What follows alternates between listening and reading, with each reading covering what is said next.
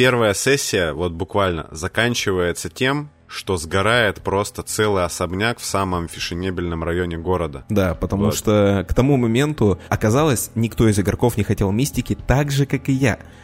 Но когда ты готовишься к первой своей игре, тебе кажется, что игра будет лучше, если ты будешь включать это в свои описания. И вставишь человека-собаку. Обязательно, да, надо ставить человека-собаку. Ставим жутких младенцев. Сессия заканчивается тем, что у меня персонаж хохочет и стреляет из слонобоя по детям. Мы думали, что мы будем воровать булки, а не вот это вот. Если вы хотели бы визуально увидеть, как вот на лицах людей выглядит рассинхронизация ожиданий, то вот я сожалею, что тогда не сделал скриншот вот с нашей вот этих вот с камер, да, как мы играли в э, Дискорде, потому что это, это, это надо было бы в рамочку на стенку вешать того, как делать не надо. Вот мой вам совет, не делайте так. Эти животные выглядят так, как будто бы только что рассинхронизировались.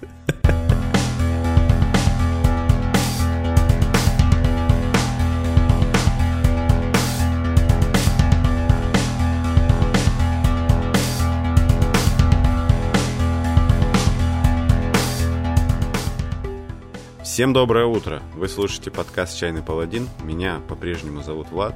Сегодня со мной по-прежнему Александр все никак не может уйти из этого подкаста. Надеюсь, он никогда и не уйдет. Доброе утро. Мы обещали, мы людей кормили обещаниями долго. И, наконец-то, сегодня настает тот самый радостный миг, когда мы в подкасте «Чайный паладин» расскажем вам про игру. Называется эта игра Blades in the Dark, а по-русски Клинки во тьме. Прежде чем мы начнем, новость. Подкаст, вот когда он выйдет, на день, когда он записывается, 18 числа в Сургуте прошел турнир по этому вашему Вархаммеру, в котором я поучаствовал. Занял я там седьмое место из 10, не фартануло, но зато я получил приз за самую красивую армию. М, Да, и призом этим была специально разработанная нанотехнологичная кружка, баночка для водички, краски, разработанная в подземных лабораториях Games Workshop. Пишите в комментариях, если хотите увидеть статью, в которой я обозреваю эту самую кружку, как она улучшила мой покрас. Напомню, что я еще торчу статью по Relic Blade, по ее распаковке. Игру я давно распаковал, хорошо, что я успел отфоткать это все. Мне нужно это просто все в кучу сложить. По традиции, которую нельзя прерывать, чай в сегодняшнем выпуске у меня, не знаю, как у тебя, а у меня чай Асант из пакетиков. Я, в общем,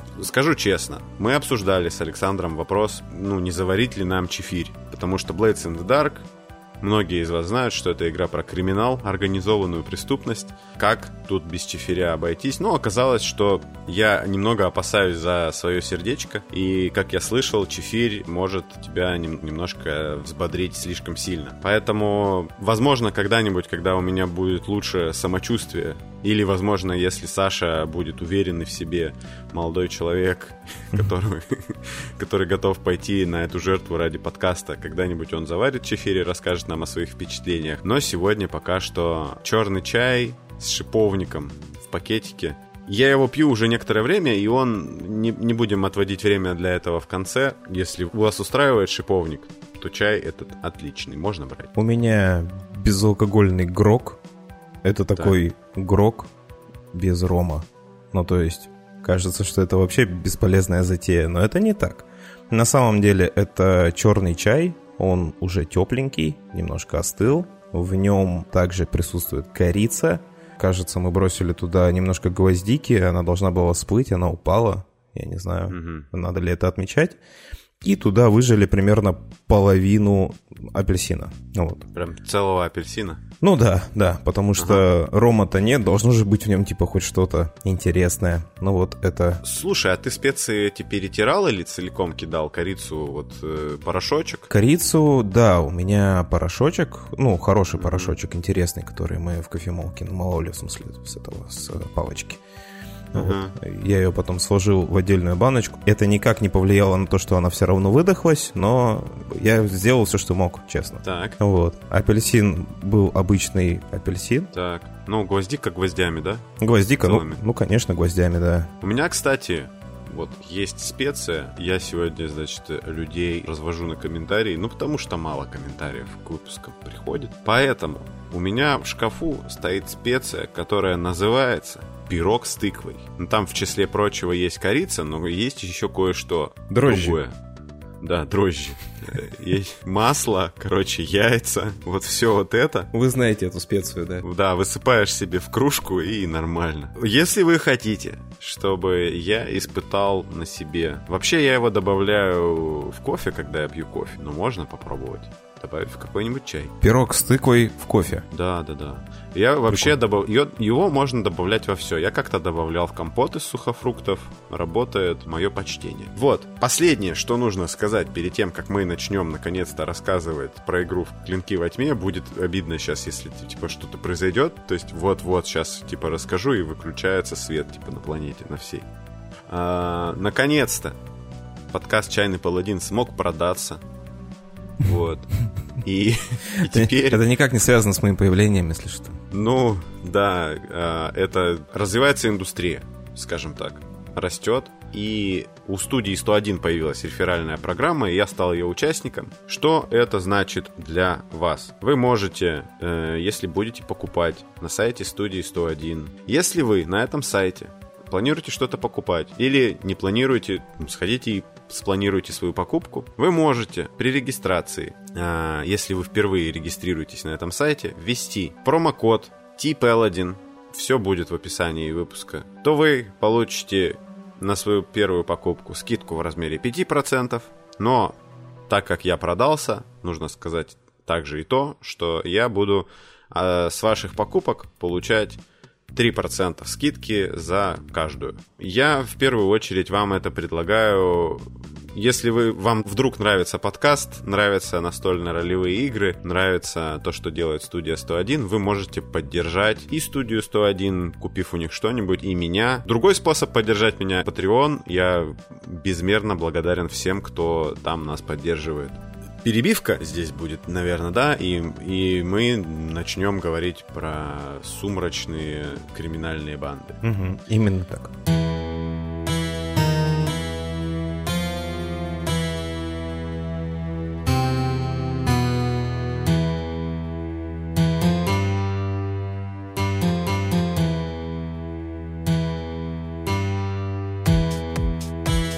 «Клинки во тьме». Почему подкаст начинается с реферальной программы студии 101? Потому что в России эту игру издала студия 101. Ну, может, кто-то просто не интересовался или пропустил этот момент. Но вообще студия 101 издала несколько игр Джона Харпера. Это автор вот uh, Blades in the Dark, Клинков во тьме. Угу.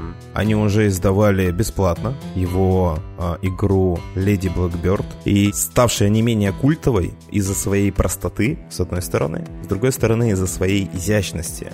Uh, Lasers and Feelings, ну, то есть лазеры и чувства. Угу тоже, соответственно, бесплатно доступно на сайте студии 101. Лазеры и чувства — это хит всех геймджемов, где делают настольно-ролевые игры. О, да. На Чайный Паладин э, геймджем, который проходил. Если тебя даже вчерашний шторм не разбудил, у меня проходил...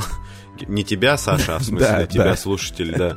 А, Проходил геймджем, там пришло 25... ш- 24 игры, одна из них три в ряд. Да, одна из них три в ряд, а одна из них, одну из них мы делали с Сашей. Мы Как-нибудь соберемся и расскажем об этом в подкасте, о нашем опыте потрясающем. Итого хороших игры пришло 22. Да, именно так. Скромник ты. Ох. Вот. И на лазеры и чувства там тоже, по-моему, парочка была хаков. Одна прям культовая, очень глубоко в сердце. Это игра... Мы сейчас постепенно начинаем про другую тему говорить, да? Да, короче, по лазерам и чувствам тоже игры были, и вот я участвовал в джеме одностраничных игр с игрой «Любовь и голуби». Вот там тоже прям в условиях написано, что если хотите делать хак на лазеры и чувства, пожалуйста, делайте. А с недавних пор лазеры и чувства еще и стало с открытой лицензией, то есть можно делать свою игру из издавать ее и получать mm-hmm. деньги за это, то есть продавать ее. И это будет да. вполне законно. Можешь сделать хак на бесплатную игру и продавать его. Практически способ разбогатеть, ребят. Окей. Okay. Я верю в вас. Да. Джон Харпер, помимо того, что он сделал две замечательные игры, сделал как минимум еще одну. Это «Клинки во тьме». Вообще, сама идея «Клинков во тьме» тоже появилась не сразу. Изначально это была игра, кстати, тоже, которая есть у студии студии. «Дорога духов». Это такой ПБТА-хак, про поезда, которые путешествуют между городами в мире, где произошел э, апокалипсис. Это мы сейчас не про другую тему говорим, потому что у этих двух игр общая история, общий... Общий сеттинг, да. Да. Значит, э, в мире, где произошел такой своего рода апокалипсис, между городов очень опасно находиться, потому что некоторое призрачное поле присутствует. Произошло некоторое призрачное поле, произошло. Да, в мире Джона Харпера произошло некоторое призрачное поле, и только на таких поездах можно добраться из одного относительно безопасного города в другой относительно безопасный город. Это то, о чем игра. Про то, как вы добираетесь, собственно. Да, да. И, наконец, клинки во тьме. И что же это за игра такая? Что же это за клинки? И причем здесь Dishonored? Отвечает... Господин Поташов. Владислав. А, в общем, Клинки во тьме — это игра про организованную преступность в отдельно взятом городе. Причем здесь Dishonored, он выглядывает изо всех уголков отовсюду. Ну, начиная с того, что вы будете заниматься этой, организовывать свою преступность в городе, который называется Doskвол. То есть вообще практически ни разу не Downwall из э, Dishonored. Сеттинг около викторианской Англии, где электроэнергию добывают из э, гигантов, таких чудовищ, демонов. Демонических китов, короче. Да-да-да, которых вот называют левиафаны. Угу. Судя из одного только описания, ничего не напоминает, да? Также есть э, зарубы с магией. Здесь немножечко уклон больше про призраков и эктоплазму. В Dishonored была магия такая более культистская, с э, поклонением там вот этому аутсайдеру. Такое тут можно тоже делать. Мы, правда, так ни разу и не попробовали, но можно и попробовать сколотить банду культистов и поклоняться всякому. То есть вот этот город, да, Досквол, он погряз, отключили солнце за неуплату, Угу. Но тем не менее, я так понимаю, что днем здесь все равно такая, типа, он освещается же, да, чем-то этот город. Я сталкивался с несколькими группами игровыми людей, угу. которые просто этот момент в книге не особо прочитали, и у них получаются два совершенно разных Дасквала. У одних всегда темно, прям угу. всегда темно там днем включают э, ярче лампы. Угу. А другие прочитали этот момент в книге, где написано, что осколки солнца висят в небе. И днем все-таки светлее, чем ночью. Угу. Собственно, про то, как люди по-разному читают книгу «Клинки во тьме» мы еще попозже поговорим, потому что здесь есть что сказать. Здесь есть человек, который по-разному читал книгу. Один и тот же человек, который по-разному читал книгу, это я. Я тоже почитывал. Я в «Клинки во тьме» играл дважды, но две компании, оба раза как игрок. У меня больше будет сегодня мой опыт игровой. Вот, Саша водил. Если вам хочется Dishonored Experience, и эту игру часто продают на самом деле, да, как типа это Dishonored.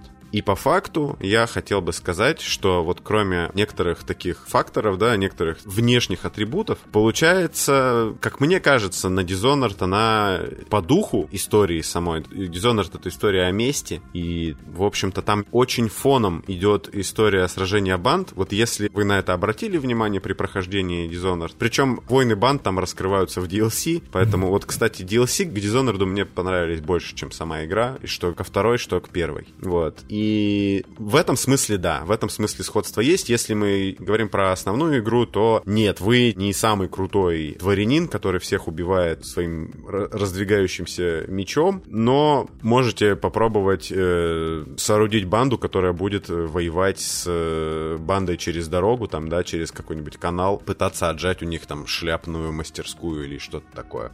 Вот это вот, наверное, похоже. Харпер еще указывает в своей книжке, э, он вообще э, это делает регулярно, за что ему респект и уважуха, мне кажется, так должны делать все. Э, он указывает вещи, которыми он вдохновлялся, да, и которыми можно вдохновиться, если вы играете вот в игру от него. Вот, в частности, «Клинки во тьме» указаны, естественно, всякие криминальные фильмы Гая Ричи. Гай Ричи снимает кино про обаятельных таких жуликов и воров. И сериал «Острые козырьки», конечно, э, его, в принципе, можно, ну, рекомендую к просмотру вообще всем мне кажется. Там в нем все хорошо, начиная и заканчивая всем. А для любителей драйвового экшена и Лавкрафта указан также Bloodborne, мы честно изучали книгу вдоль и поперек, смотрели на страницы там сквозь свет, не нашли здесь Bloodborne, ну, по крайней мере, ярких отсылок, наверное, по большей части mm-hmm. только визуально. Хотя Bloodborne ведь тоже может быть разный у разных людей. Может быть, мы просто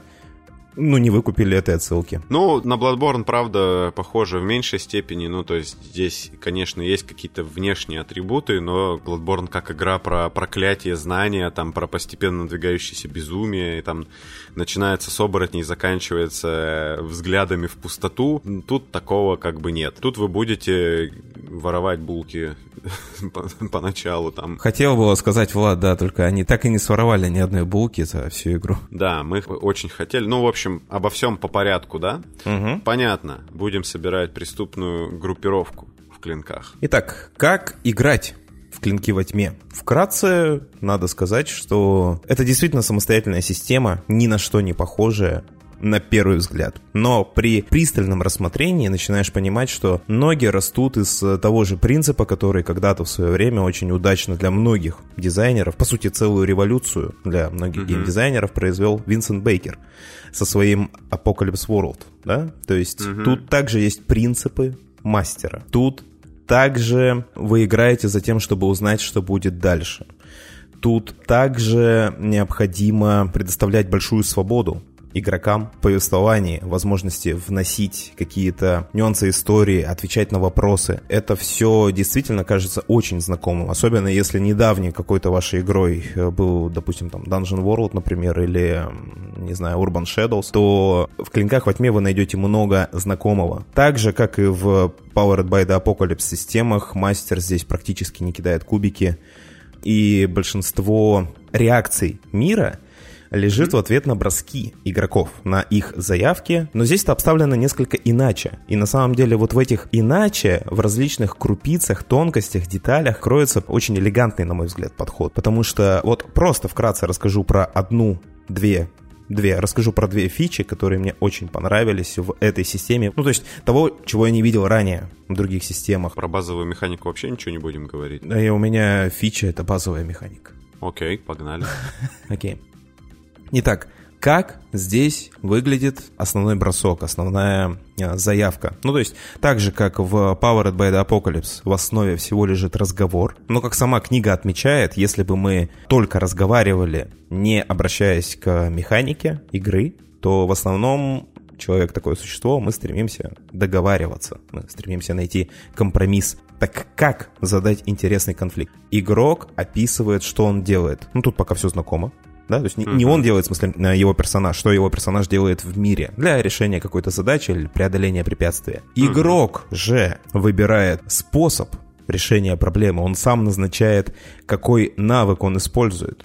Мастеру строго запрещено предлагать, э, не просто предлагать, а прям там требовать какие-то заявки, например, от игрока. Мастер решает эту задачу иначе. Игрок сам выбирает какой-то навык, который он применяет из 12 возможных, которые там по-разному у разных персонажей, они по-разному развиты, и вы с течением игры развиваете их еще. Значит, игрок выбирает этот навык. После этого мастер говорит какова будет эффективность данного действия и каковы обстоятельства, в которых это действие решается. Ну, грубо говоря, какие последствия будут, собственно, чего ожидать игроку от этого. Да, мастер не может сказать, что ты с помощью общения не можешь открыть замок. Он может сказать тебе, что эффективность такого действия будет низкой, а ситуация может быть очень рискованной, она может быть даже отчаянной в зависимости от обстоятельств. То есть история постоянно присутствует в урегулировании, в... балансировке вот этой. Да, да, да, да, да. То есть вы, исходя из истории, исходя из вашего описания, понимаете, насколько тот или иной навык подходит или не подходит.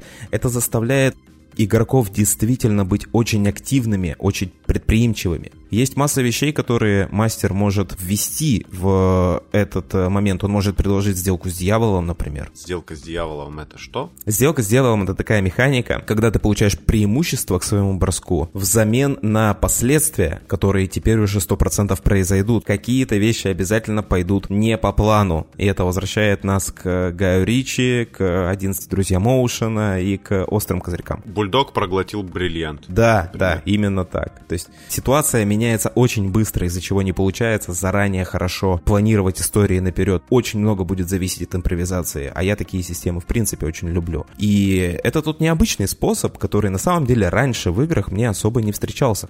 Это что-то новое. То есть у тебя очень много свободы, с одной стороны, предоставлено игрокам, с другой стороны, мастер действительно вынужден давать реакцию мира. Не будет ситуации, что, ну, ты знаешь, ничего не произошло, то есть, ну, как бы вот так вот вы там просто продвинулись дальше, или давай побыстрее.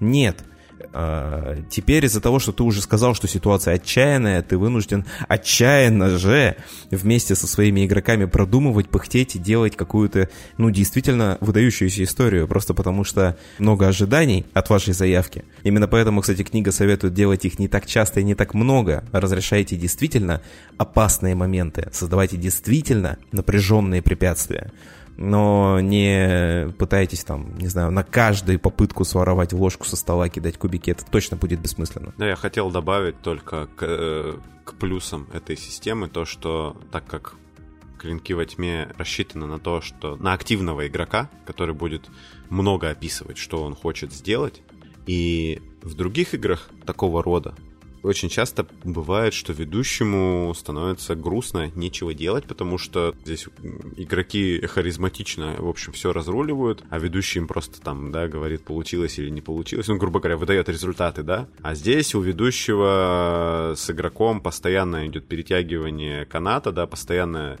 качели такие, или там какие еще метафоры, там весы, которые там качаются из стороны в сторону, вот, мяч на стороне ведущего, да, мяч на стороне игроков. И вот... Ну, вы знаете весы. Да, слышали про весы? Такая штука.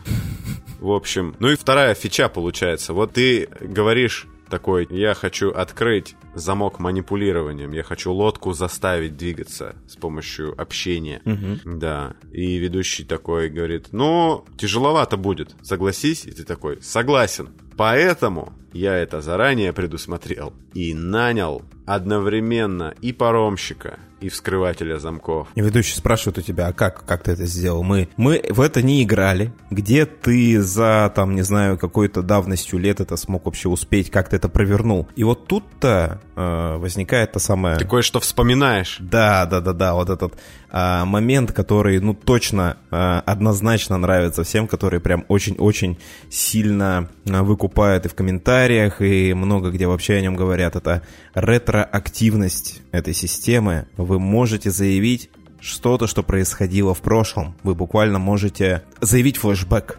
некоторый. Mm-hmm. Ну, чтобы, допустим, максимально понятный всей аудитории пример приведу, это вот если вам нравится сериал про ниндзя, Наруто или Наруто, как вам нравится его называть, каждый раз, когда в ниндзя попадает нож какой-нибудь, и он выясняется, что все это время ниндзя, в которого попал нож, был бревном,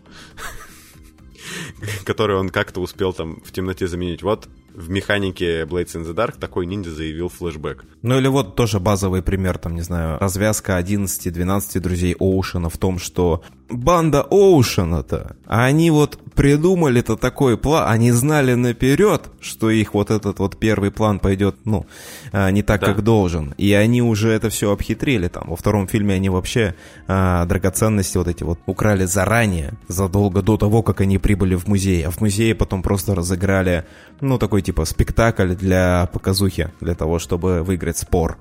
Как вам такое? Ха. Вот, в принципе, в «Клинках во тьме» такое происходит очень часто. Вы любую критическую ситуацию, прям невероятную, можете развернуть одной очень удачной заявкой. Это не значит, что она дастся вам легко. Это не значит, что вы просто это делаете. А вам придется отыграть этот флешбэк, эти моменты, то есть возникшие препятствия нужно будет в прошлом каким-то образом реализовать. И это все заставляет вас расходовать некоторые ресурсы, да, то есть копить стресс вашего персонажа. Это тоже говорит вам о том, что в любое дело невозможно впутаться без последствий. Последствия начинают преследовать вас с первым же броском. И идут за вами дальше в течение всей, в общем-то, игры. Значит, про две фичи поговорили. Вкратце, очень быстро скажу про два бага. Добавлю про фичи, добавлю про флешбеки. Что решает флешбэк, э, механика флешбеков? Она решает всевозможные белые советы и очень тщательное планирование всех операций, трехчасовое, и когда вы туда приходите, все идет не так, как вы хотели. У вас специально для этого в клинках есть возможность не так много планировать наперед, то есть вам нужно просто базовый план, типа заходим, вырубаем охранника, берем мешок с деньгами из сейфа, вот, и вы можете, конечно, запланировать, что там кучу всяких вещей, то, что здесь я подла подложу, подстелю соломку, но вы можете не тратить на это время и мозговые ресурсы, и просто когда вам это будет нужно и когда это понадобится, заявить флешбэк и все это элегантно провернуть. Ну ладно. Это были какие-то две крутые фишки игры, которые лично мне понравились. И так уж по совместительству получилось, что они еще являются основными механиками, а, которые, с которыми вы будете взаимодействовать. Но есть еще два момента, допустим, которые также хотелось бы отметить, ну, в противовес, да, чтобы не показалось, что мы тут, э, знаешь ли, чисто сидим и хвалим понравившуюся нам систему. Ну, любая система обладает какими-то нюансами. Вот, допустим, такой вот баг. Вот такой вот. Вот такой вот, да, то есть, вот мы все говорим про то, что вот вы будете там булочные вскрывать, про то, что вы там такие дерзкие бандиты, которые пришли, ограбили и вышли, или пришли, схватили себе кого-то, какого-то заложника, требуют выкуп, вот это это вот все такое немножко в стиле великого автовора какого-нибудь, какой-нибудь пятой части. Знаешь, в стиле группы «Рамштайн», которая грабит банк в одном из клипов. Ну да, да.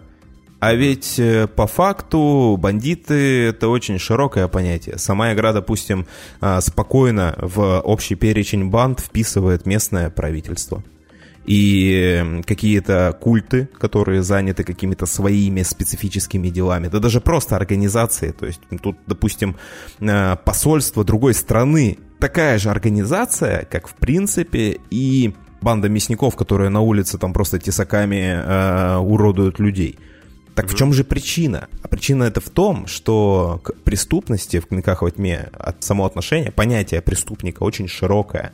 Вы можете играть в политические распри, вы можете быть какими-то одержимыми людьми, вы можете быть, а, ну просто ворами, можете быть наемными убийцами, которые крадутся там под тенью ночи, например.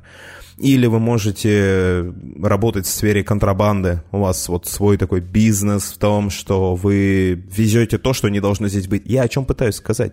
Это очень широкая. Так в чем же здесь проблема? Спросите вы. А, а проблема в том, что это очень огромный инструментарий, очень много разных вещей. И первое, что происходит у многих мастеров, которые берут в руки книгу, это вообще непонимание, как во все это играть. Секрет очень простой, не надо играть во все это. Вам следует определиться и выбрать какой-то фокус. Но фокус вам изначально никто не положил. Вам задали множество векторов, по которым вы можете следовать. И, естественно, ну, первое желание попробовать вообще все сразу, да, то есть сыграть там, типа, на этой игре мы играем дело про какую-то политику поиграть, в третий какую-то, не знаю, детективную какую-то часть включить и так далее. Это работает не очень хорошо. Ну, то есть под каждое дело, под каждую банду есть э, определенный спектр задач, который просто будет решаться интереснее, в которых все персонажи, которых вы взяли, будут нужны и сама банда будет хорошо работать на решение определенных задач. Как правило, вот по тем персонажам, которых вы выбрали, вот ту банду, которую игроки создали, вот под нее и следует а, задавать фокус. Вам нужно думать в первую очередь о ней. Ну, в принципе, книга вам об этом сообщит. Просто я знаю это ощущение, когда ты первый раз читаешь книгу, прочитал полностью книгу «Клинков во тьме», положил ее в сторону и подумал, а какого, собственно, а, а что делать? Тут же столько всего.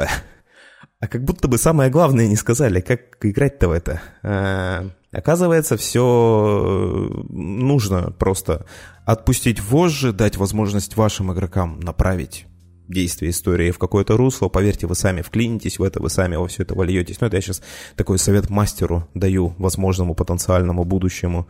Или тем людям, которые поводили клинки, отложили в сторону, сказали, не, что-то я не понял, как это работает. На самом деле все там работает. Еще одна вещь, которая лично мне стала таким своего рода комом в горле, то есть ну, была какая-то сложность э, перебороть это. Даже не то, что перебороть, а просто сориентироваться, как в это играть. И это, наверное, самая, безусловно, самая спорная механика, которой чаще всего возникают претензии. Фазы. Тут есть фаза дела, которая такая крутая, ну, знаете, как, типа, самый популярный парень в классе, да, которого, типа, ну, все очень любят и ждут, когда он что-нибудь смешное скажет. Тут есть фаза передышки, которая, ну, наверное, как поездка с семьей на озеро это тоже круто, просто по-своему и очень по-другому. Это и, и причем эти две вещи, они ну не могут идти друг без друга. Моя метафора запуталась. Так, хорошо, продолжай. Так, ты просто не говоришь, что вещи, которые не могут идти друг без друга, и все хорошо дальше будет.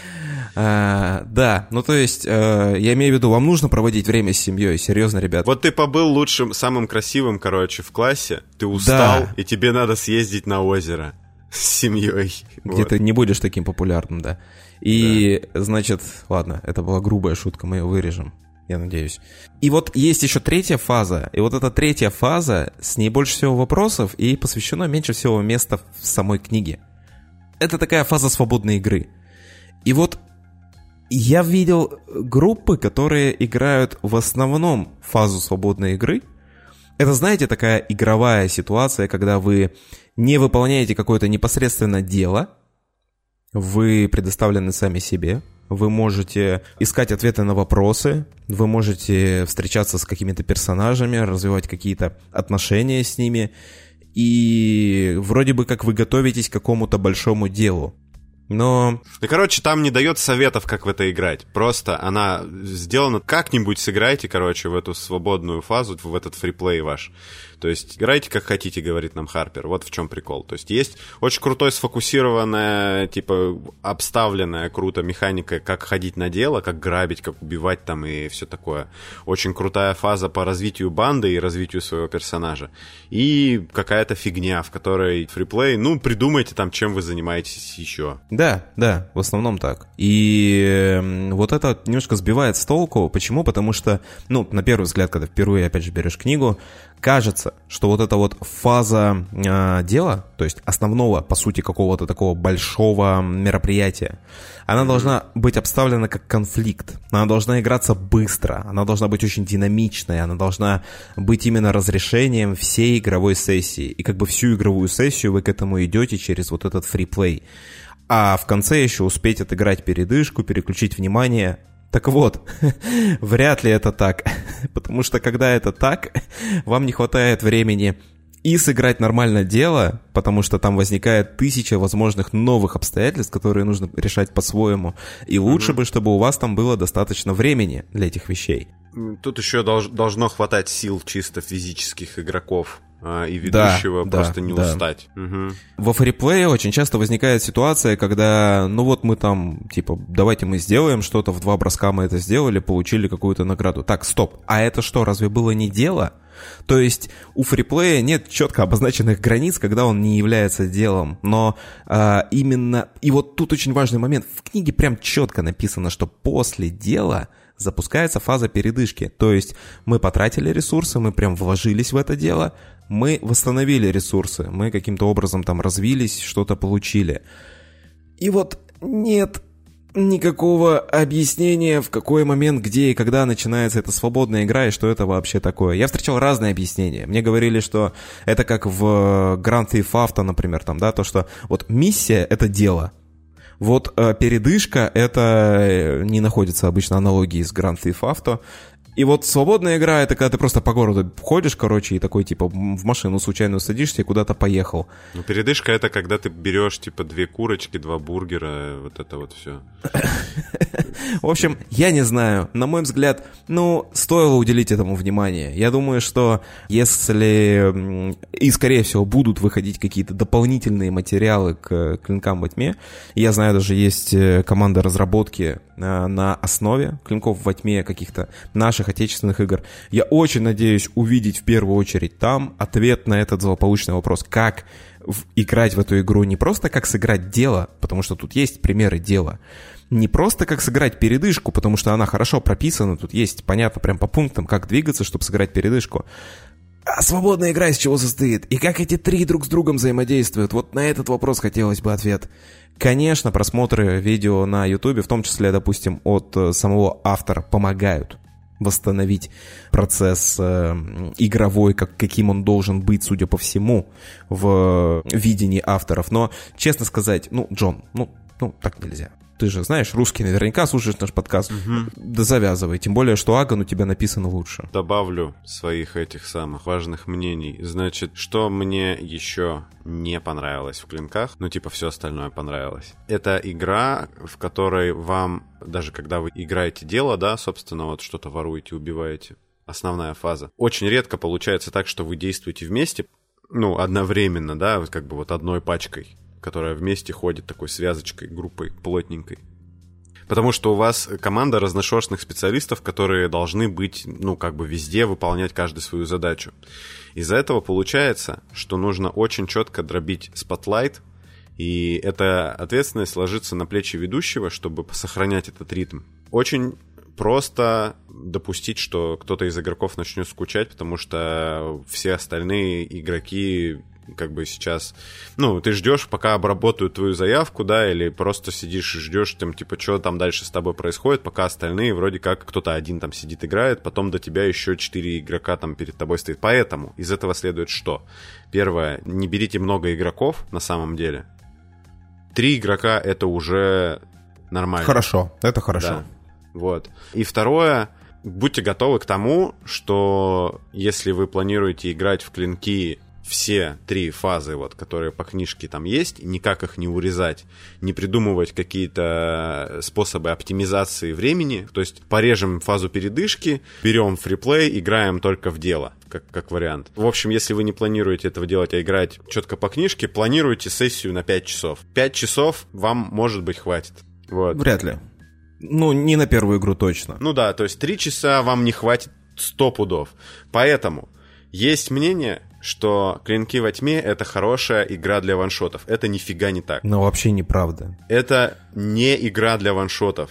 Это игра для длительной кампании, потому что в ней есть крутая механика развития банды, причем это может сложиться впечатление, что это хорошая игра для ваншотов, потому что мы видим, что персонажи, про это нужно немножко сказать, да, персонажи у вас очень быстро накапливают стресс, это такой основной ресурс, да, что-то типа здоровья, ну, здоровья здесь как такового нет.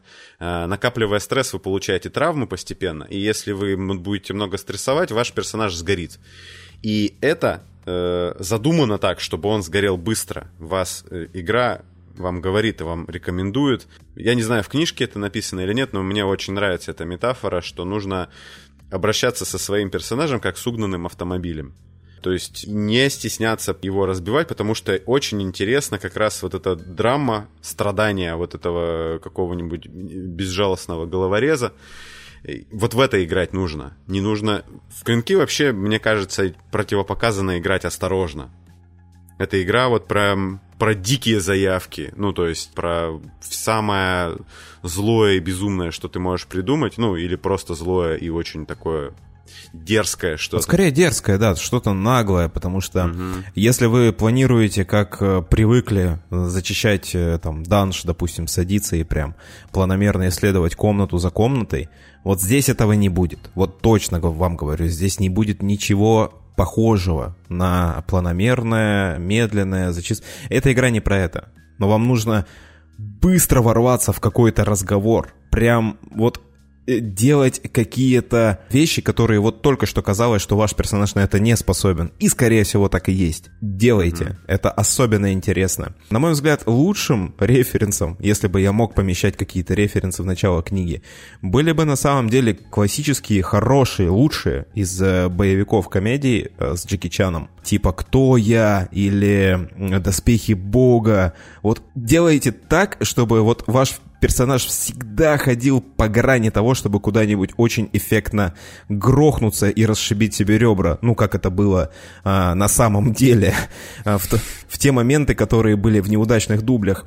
Но вместо этого у вас за счет того, что система постоянно будет подбрасывать вам возможности выпутываться из таких ситуаций и разменивать его на какой-то общий стресс, ну, то есть мы генерим драму тем, что мы генерим клевые приключения. Вот создавайте этот приключенческий тон, создавайте действительно наглые, дерзкие, яркие заявки, как вы мчитесь по крышам под градом пуль синих мундиров, как вы с головой ныряете в абсолютно ледяное озеро, полное призраков, утопших здесь. Какого-нибудь сражения, которое происходило в Дасквале, какая-нибудь гражданская война. Хватайте шашку динамита и бегите с ней э, по... Засовывайте себе в карман. Да, засовывайте себе в карман, бегите с ней по обрушающейся железной дороге, чтобы кинуть ее в последний момент в закрывающуюся каменную дверь, чтобы ее вышибло, и вы смогли выбраться. Почему так надо делать? потому что это клево. Потому, потому что игра так будет работать. Она не будет работать, если вы будете осторожничать, продумывать вот это вот. Э, она, конечно, будет работать, но она будет идти медленно, и вы не поймете, нафига вам это надо. Потому что если осторожничать с персонажем, выяснится довольно быстро, что развивать его, в общем-то, там долго и не получится. Рассчитана ваша компания на то, что вы в ходе нее смените как минимум двух персонажей, потому что здесь можно отъехать в тюрьму, Э, и что ты будешь делать все это время, ну, наверное, возьмешь другого персонажа, и, ну, и так далее, и тому подобное. Мне особенно нравится, что здесь прям описан момент, когда, типа, несколько персонажей игроков уехали в тюрьму, и, и целая игра была посвящена... А, или это не здесь, это в какой-то статье я читал. Ну, короче, э, несколько персонажей игроков отъехали в тюрьму, и у них потом целая сессия была про то, что они там такие встретились, у них был такой чисто тюремный эпизод с попыткой побега, с бунтом, со всем таким. То есть, ну, угу. вот, вот так эта игра идет на самом деле. Она описывает огромный, огромный пласт истории. Давайте вот вкратце, какое у нас было приключение. Собрались мы как-то на ваншот по клинкам во тьме. Значит, докладываю, это был ваншот. Давайте на вот нулевой сессии быстренько персонажей создадим и банду создадим, потому что Саша же уже играл в «Клинки во тьме», Саша же знает, что это нифига, оказывается, не работает, как в книге советуется. Сначала сыграйте свое дело, а потом создайте банду. Это только времени займет, ну, просто ладно. Значит, э, собрались, Создали персонажей, создали банду, записали все, постарались как-то синхронизировать ожидания. Первая игра. Так, сначала давай так, чтобы вообще порвать все. Каких мы создали персонажей и какую мы создали банду. Мы такие, э, вырежи, в общем, кто. Мы такие собрались и подумали, хотим играть в клинки во тьме, под тревожные звуки саксофона, быть джентльменами-ворами.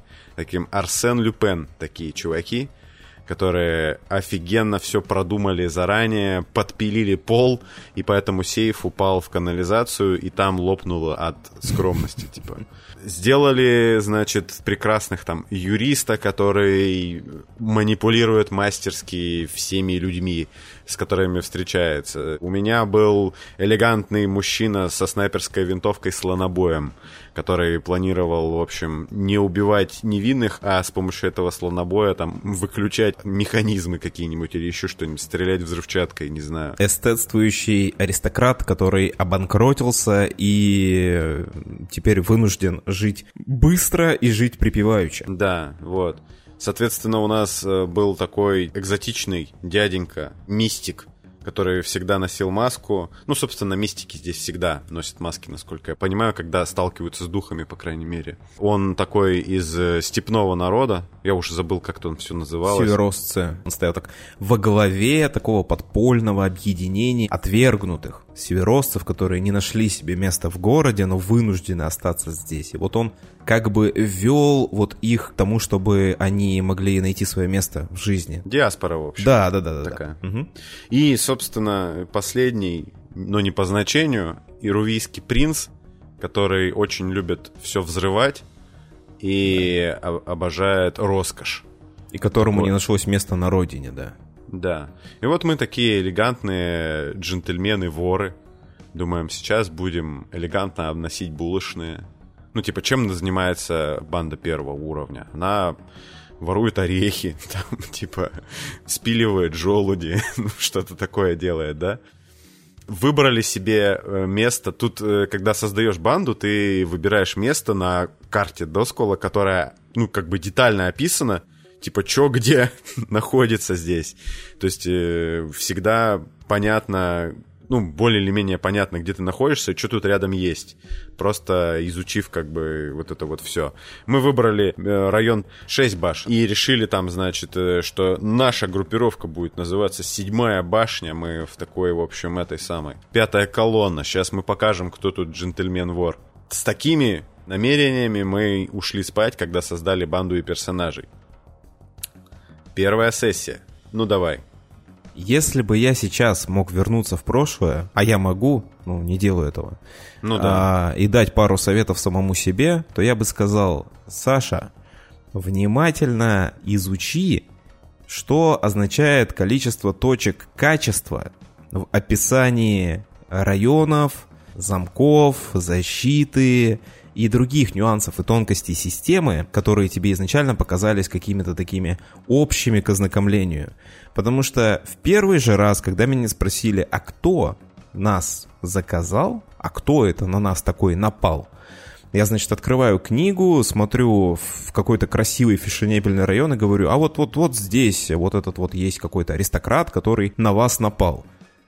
И важно отметить, что у меня все мои игроки, которые присутствовали на игре, книгу-то читали и понимают, как она работает. И поэтому у них немножко скептически поползла бровь наверх, потому что ты предлагаешь банде нулевого уровня отправиться в самое охраняемое место и делать там свое первое дело. В общем, насчет того, как планировать игру, внимательно изучите раздел в конце книги, касающиеся подготовки дел, касающиеся подготовки организаций, э, подготовки препятствий и всего остального. Это первое, что должен был сделать мастер. Мастеру стоит почитать книгу с конца. Ну, справедливости ради, э, из-за того, что мастер это не прочитал, вот все а, те дела, на которых мы были, они были... Ну, С это... максимальной вовлеченностью в высший свет. Это, знаете, как... Я не знаю, это как Том Сойер и Гикельбери Финн, которые оказались у ворот Форт Нокса, и у них даже получилось покрасить там забор или вроде того. Все дела были, по сути, не воровством в этих фешенебельных районах, но они происходили в этих фешенебельных районах, чтобы было просто посложнее, видимо, да? Ну и потому что мастер все никак не мог спланировать после такого мощного захода на первое дело, как у остальных дел постараться уменьшить вот эту вот активность, то мы пробираемся на корабли, охраняющие Левиафана бои. Не, подожди, первая сессия вот буквально заканчивается тем, что сгорает просто целый особняк в самом фешенебельном районе города. Ну да, да, потому вот. что к тому моменту а, происходившая там мистика, оказалось, никто из игроков не хотел мистики так же, как и я. Но когда ты готовишься к первой своей игре, мистика лезет с каждой страницы клинков во тьме. тебе кажется, что игра будет лучше, если ты будешь э, включать это в свои описания. Да. И вставишь человека-собаку.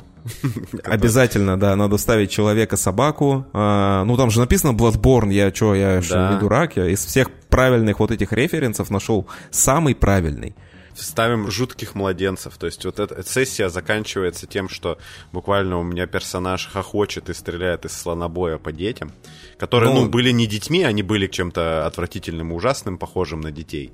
Но, прямо скажем, мы думали, что мы будем воровать булки, а не вот это вот. Если вы хотели бы визуально увидеть, как вот на лицах людей выглядит рассинхронизация ожиданий, то вот я очень сожалею, что тогда не сделал скриншот вот с нашей вот этих вот с камер, да, как мы играли в Дискорде, потому что это, это, это надо было бы в рамочку на стенку вешать того, как делать не надо. Вот мой вам совет, не делайте так. Эти животные выглядят так, как будто бы только что рассинхронизировались. Именно. Да. Другой мой совет. Я описывал окружение, я описывал, что персонажи чувствуют здесь, как это выглядит и так далее.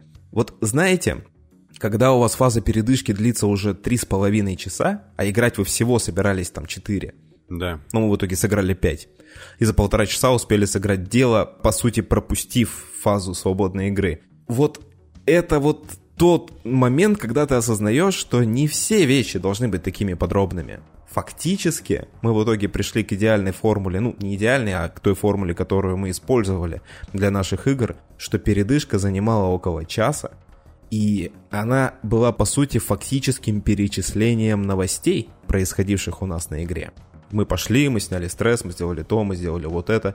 Вкратце мы описывали нашу реакцию на происходившие события. По сути, они были такими, как скорее быстрым монтажом, может, новостных заголовков, да, или... В общем, это чуть более правильно, если вы хотите, чтобы ваша игра была не 6-7 часовой, если вы хотите, чтобы ваша игра была там 4 или 3,5 часа, вам, по сути, нужно будет чем-то пожертвовать. И это второй совет, который я бы мог дать мастерам и игрокам, вообще, в принципе, игровым группам. Да, потому что это зависит и, и от игроков в том числе. То есть они да. должны понимать, что они сейчас э, собрались, игроки собрались здесь, для того, чтобы самое главное в клинках это сыграть дело, потому что без дела тут как бы нет игры. И ну, поэтому вы, да, вы должны, да. в общем, быть нацелены на вот это вот и понимать четко, что вот сейчас возможно не лучший способ, типа, описывать, как ты делаешь бутерброд. Да, то есть э, постарайтесь э, монтировать активно, постарайтесь вообще отнестись к этому кинематографически, постарайтесь, чтобы ваши сцены были яркими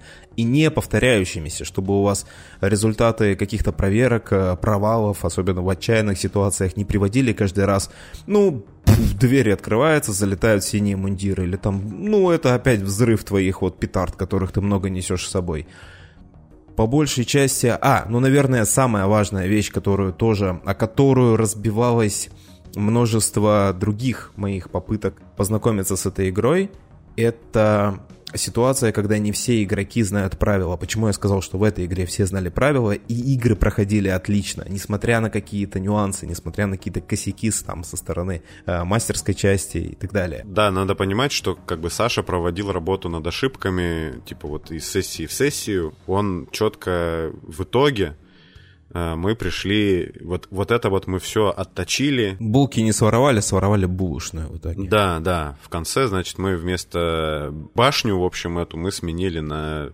булочную, с которой хотели начинать, собственно говоря. Значит, что, наверное, надо подвести какие-то... А, да, самое это главное не сказал. Самый вот главный совет касался как раз именно этого.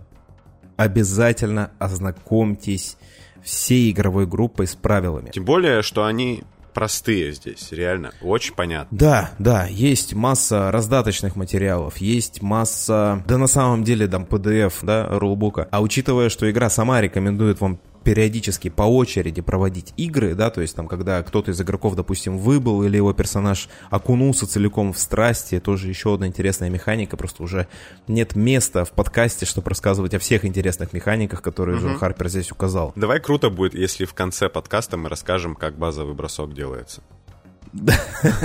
Да, ну вот так же мы как с булками, да, то есть мы типа, а как насчет э, обзор на игру-то сделать? А вот там после последней музыкальной вставки. Ладно, да, да. Вторая, очень важная, точнее так, давайте с первой деталью вообще закончим. Первая деталь в том, чтобы ознакомьтесь с правилами все, это очень вам поможет, потому что игроки здесь, по сути, имеют ничуть не меньшее влияние на историю, в некоторых смыслах, я смело скажу, большее влияние на историю, чем мастер. Поэтому игрокам правила нужно знать лучше, чем мастеру. Ребята, вообще читайте книги, короче, правил, не скидывайте все это на ГМа. Еще какая-то была очень важная вещь, которую надо было сказать, я забыл. Вот ну, так вот, Влад. Саша. Первая и последняя важная вещь это была у тебя. Ну нет, нет, там было что-то безумно важное. Вот так вот. Слушай, важных советов ты дал очень много. Вот это был... Я так думаю, что у нас получился даже не обзор на клинки, не обзор клинков, надо правильно говорить по-русски, да? Это был гайд, как мы поиграли в клинки, сейчас мы вам расскажем, что мы сделали так и не так. Вот это следует, наверное, воспринимать этот выпуск таким образом. Этому бесценный опыт. Если что-то вам... Подожди. Что-то еще. Вспомнил что-то важное. Да, я вспомнил ту вторую. Короче, Вторая вещь, которую... Да-да-да-да-да, камбэк. Вторая вещь, которую очень важно понять в «Клинках во тьме», потому что вы ее на страницах книги не найдете. Это сейчас прям полноценный, можно сказать, аудиопатч такой. Есть аудиокниги, у нас аудиопатчи к книгам выходят. В игре получение опыта персонажами идет через реализацию убеждений, целей, происхождения или прошлого. Я на первых своих играх, которые там были с другой группой, мы это не поняли сразу. Из-за этого мы это типа с удивлением обнаружили в конце сессии, когда добрались там, да, до памятки в листе персонажа, как э, получать опыт, что оказывается у нас должны быть убеждения, должны быть цели. В этой игре первое, что я сделал, когда были готовы персонажи, это задал несколько вопросов об их прошлом, об их убеждениях и в начале каждой игры, ну, мы, мы старались в начале каждой игры, иногда в середине игры, когда у нас был контекст происходящего, писать цели. И вы знаете, это очень сильно помогло, потому что на самом деле это вещь, которая помогает людям играть, это задает им направление, это очень полезно, как раз для того, чтобы не разбегаться, чтобы преследовать какую-то цель, хоть какую-то, а не просто, ну да, нам будет интересно пробраться в особняк, а что там делать, мы посмотрим по месту. Нет, пусть это будет что-то осмысленное, и так вы принесете намного больше логики в историю, которую вы получите. Когда я говорю «вы», я не говорю «мастер, скажи это своим игрокам», я говорю это игрокам, которые планируют куда-то пойти на игру и решили послушать подкаст. Тоже свои 5 копеек вставлю, это была моя вторая игра в клинки. Я вам очень быстро расскажу, потому что, ну, надо уважить чуваков, с которыми я в первый раз играл. А, много времени это не займет вот сейчас мы рассказывали вам про то, как действует банда жуликов и воров, а в тот раз мы были барыгами.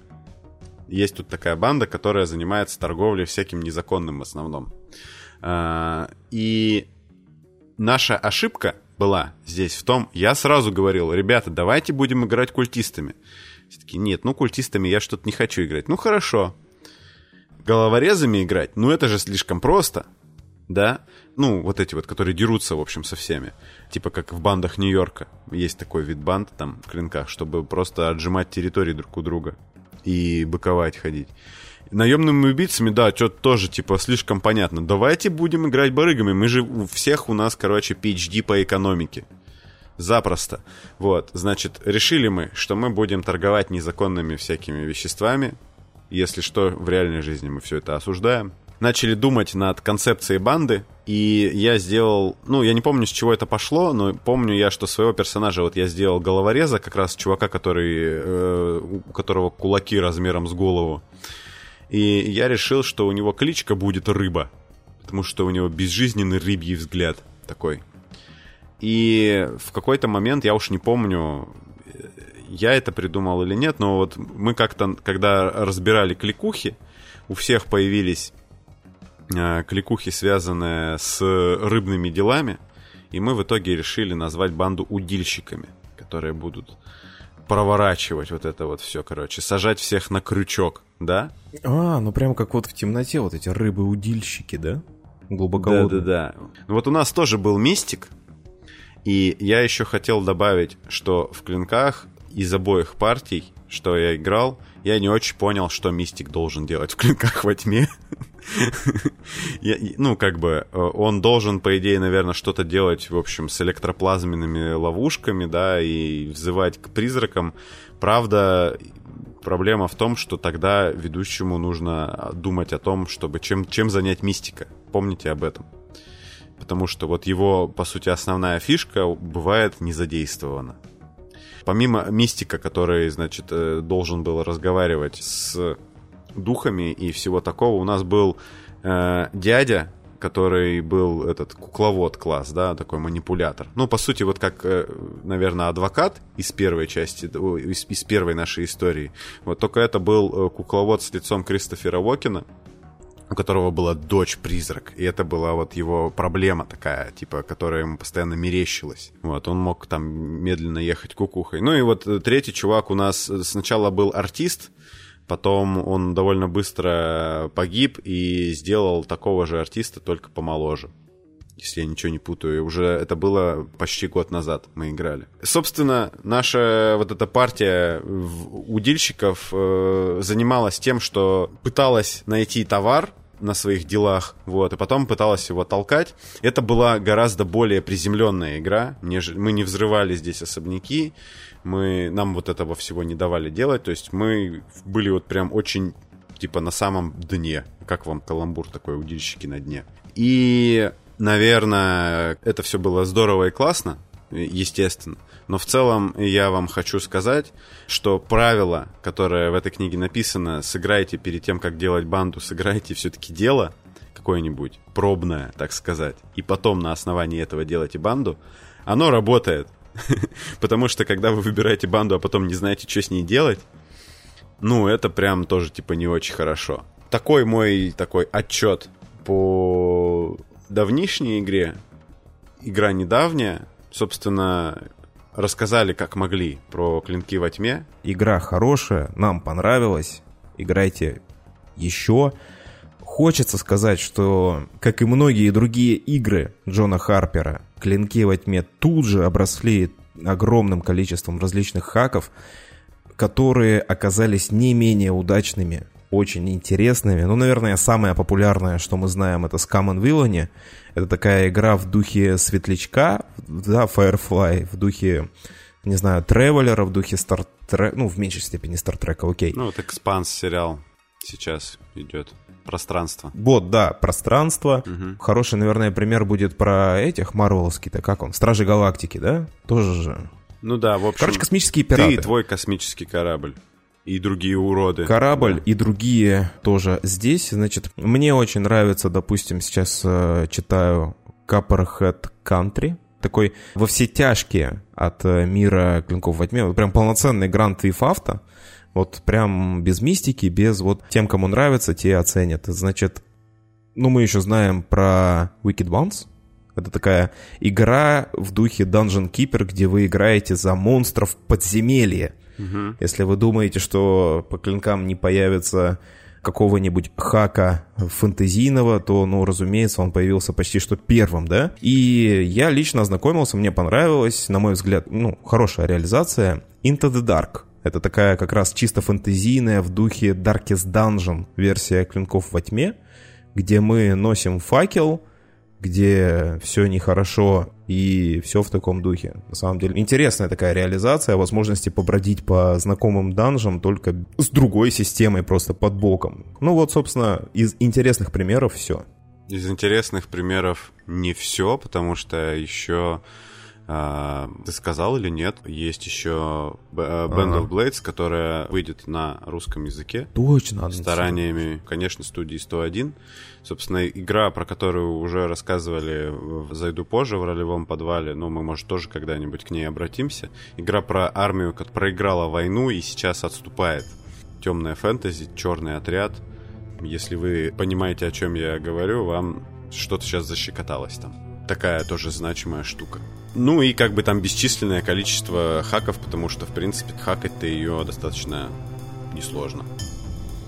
И, в общем-то, даже очень приятно. Ну что, все. У меня закончился чай. А, у тебя закончился твой грок безалкогольный? Я допил до... Две трети, короче, я выпил и обнаружил, что у сока и чая разная плотность. Слоеный получился. Да, такой слоеный чаечек. Ну, в общем, будьте здоровы, увидимся в следующий раз. Замедлился темпу подкаста, потому что происходит много всяких активностей. Вы, в принципе, сами видите, что в группе что-то происходит, просто сейчас навалилось много всего. Спасибо, что продолжаете слушать. Все, короче, пока. Ну все, всем пока. Да.